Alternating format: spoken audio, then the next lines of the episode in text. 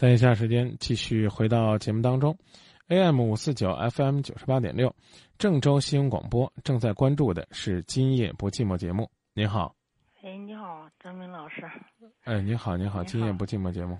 啊，你好，我想咨询一个家庭上的事儿，时间就是过了很长很长，嗯，我不知道咋说，就是从十七岁结婚嘛，农村的哈，就是别急，嗯，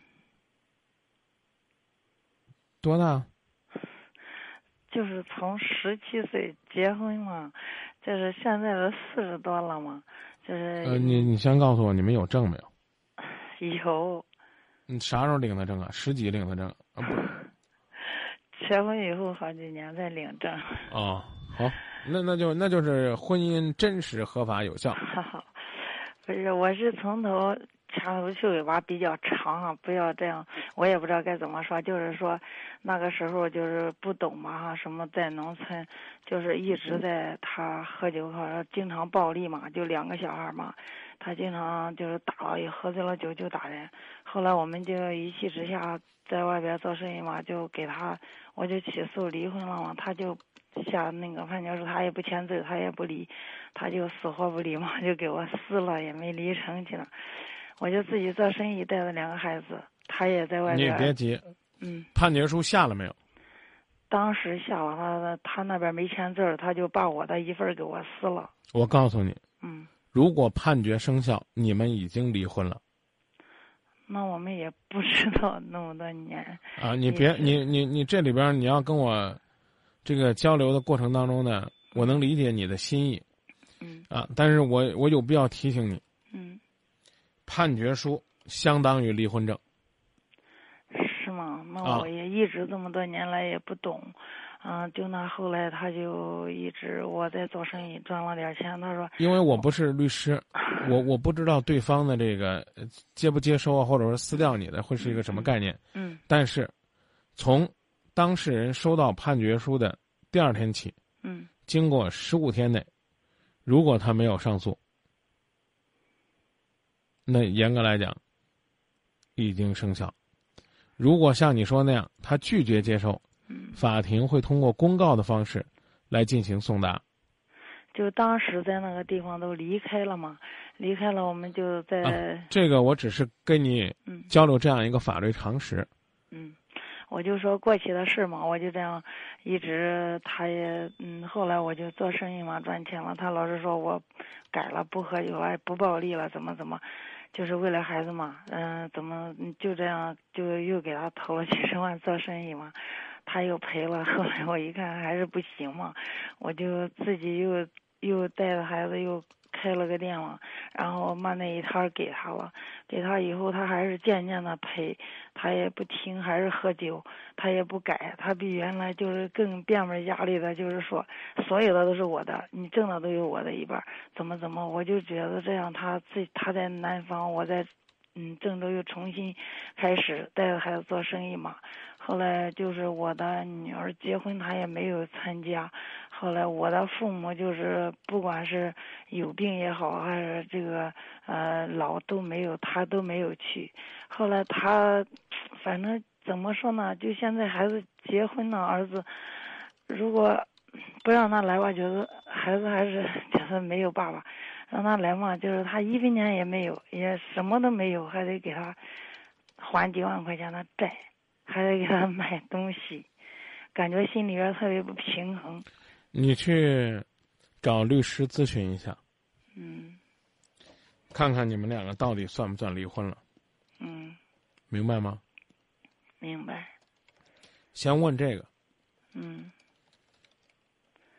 我就是说前几天打电话，他还威胁我说让他妈来，我说不用你妈妈来，他还说你不怎么不孝顺了，怎么怎么，我怎我跟你你说，的，你听明白了吗？我听明白了，你别岔题儿，嗯别跑题，嗯你先去找嗯律师问问你们分开没有，嗯好不好？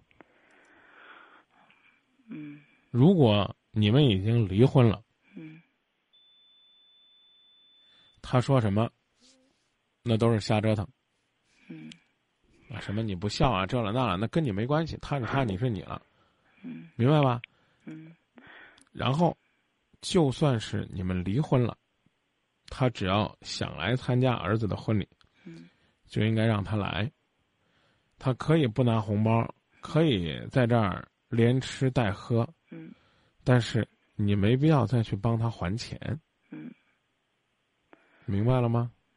我明白了，我就是意思他，嗯，我几十二三十年都没给他再，经常就是这样，嗯，到现在这么多朋友啥的，他还在这炫耀，炫耀啥呀心里？边不平衡，你有啥不平衡的呀？就是感觉孩子也是我一个人带大的嘛，所以我让你去问问你到底离了没有，明白了吗？这个我明白了。啊，就是你去问完这个了，如果你俩都分了，你不就平衡了吗？您您在这儿说的东西，我怎么觉得就跟你表达的不是一个意思呢？你是不是还想让他回来求求你，你俩继续过日子，让他接着打你，把你钱懂干懂净，是不是？我并不是那个意思。不是那意思，你先去问律师，你们离了没有？如果律师说没离，你可以再起诉。已经分居这么多年了，然后要求法庭继续判你们离婚，要不然的话，如他所言，你挣多少钱都有他一半儿，嗯明白吧？嗯你你亏，你逮着亏呢，你赶紧把这问题解决了，不是就不亏了吗？我一直以来这些年来，我都不知道这个事儿，我还有着他说你没有离成呢，我给你撕了，我也没有所以我建议你问问律师，不要在这个事情上再纠缠张明了。嗯好不好嗯啊？你你是不是离了？我也不敢百分之百的拍胸脯，但是我可以告诉你，法庭下了判决书，就相当于已经离婚了。如果你们两个是协议离婚，签了协议，那这个呢还要去民政部门换离婚证。如果你们两个是，你们两个是法庭判决，明确的告诉你，判决书一下，拿着判决书就是离婚证。判决书他早就给撕了，当时我已经提醒你第六次了，您找个专业律师问一问，他撕了不代表他能撕毁法律的执行力。最后说一句不该说的话，我实在憋不住了。人呐，不能闭着眼睛过日子。你看盲人，人家是眼盲心不盲，怕就怕你这种心盲的。我讲了八回了，还在那儿说：“哎呀，他撕了，他撕了。”要不然我现在给你连个律师，我我我连电话费都给你省了，嗯中不中？我们我们让我们导播深更半夜给律师打个电话，不让人家睡觉，然后帮你问问这问题，还是说您自己打个电话找律师问问？嗯，谢谢你。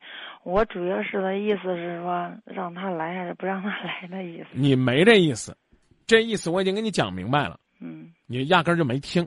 嗯，我刚刚说了没有？让他来不来？嗯我我听出来了，我说了没？说了。